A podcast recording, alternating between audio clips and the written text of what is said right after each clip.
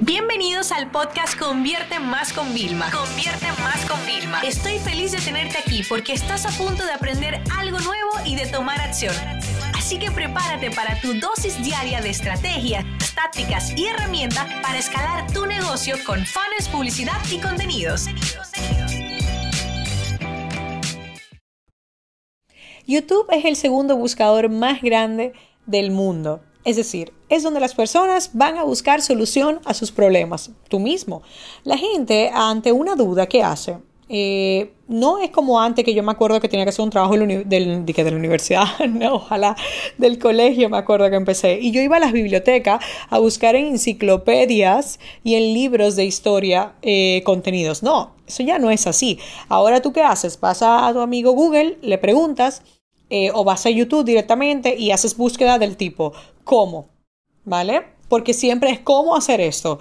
Eh, si es una receta, le pones la palabra receta. Siempre en función de eh, el intento de búsqueda que nosotros hagamos, hacemos una búsqueda u otra. Entonces, ponernos las pilas en YouTube es algo importante. Ustedes saben que yo también ya le llevo trabajando bastante fuerte yo quiero mi placa de 100 mil suscriptores de YouTube, porque no tanto por el tema de la placa, sino por el esfuerzo que eso significa detrás, que ha sido de crear muy buenos contenidos, de estudiar bastante el mercado y de entender.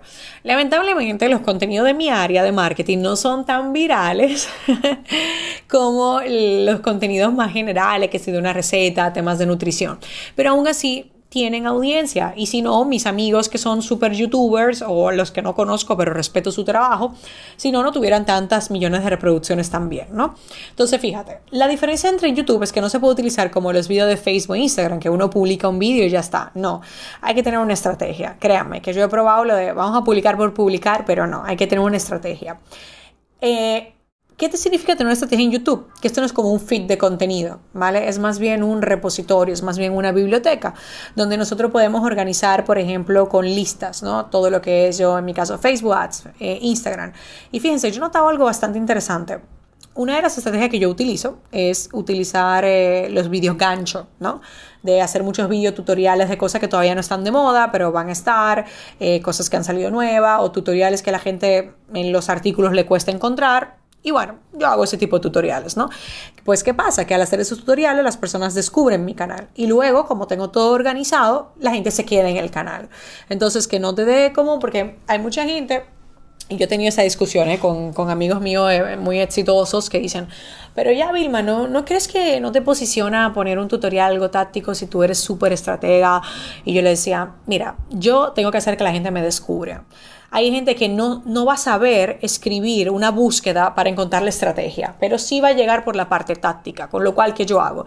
Si yo quiero posicionarme, que me reconozcan como experta en ventas, en en publicidad online, etcétera, yo empiezo por los tutoriales, que es por donde empieza todo el mundo. Y como esa persona está de lo más eh, principiante y va a llegar a un nivel intermedio o avanzado, ahí estaré yo desde lo principiante hasta el nivel intermedio y avanzado. Entonces, por eso es que a mí me gusta tener ese tipo de estrategia. Entonces, nosotros tenemos una frecuencia. La constancia es sumamente importante para mantenerse. Las personas tienen que acostumbrarse a recibir notificaciones de tus vídeos, a recibirlo a través del newsletter, a través de redes sociales, promocionarlo. Entonces, entonces, por ejemplo, un plan que para mí es súper tuyo como viable es que tú digas, mira, me quiero posicionar, lo que voy a hacer es que voy a subir eh, un vídeo al, al, al mes, a la semana. Y son realmente, vamos a decir, a mí me gusta trabajar en planes. Yo diría, ¿por qué no hago un plan de tres meses? Donde yo digo, ok, voy a hacer 12 vídeos eh, y voy a tener cuatro vídeos al mes. Genial. Los puedes grabar todos en un día. A ver, no vas a poder preparar el contenido y grabarlo quizá en el mismo día, porque lo que yo hago, por ejemplo, al momento de grabar este episodio, tenemos eh, el día que va a salir, el título y como bullet points de lo que tengo que hablar, ¿no? Para que no se me olvide nada. Entonces, para hacer los vídeos, yo hago este mismo proceso. Me voy haciendo como bullet points de las ideas que yo quiero, el posible título que yo lo voy a poner y luego me voy a grabar. En este trabajo, si tenemos que investigar o recopilar cosas, podemos tardar horas y luego en grabar otras horas. Hay algo muy importante que quiero decirte.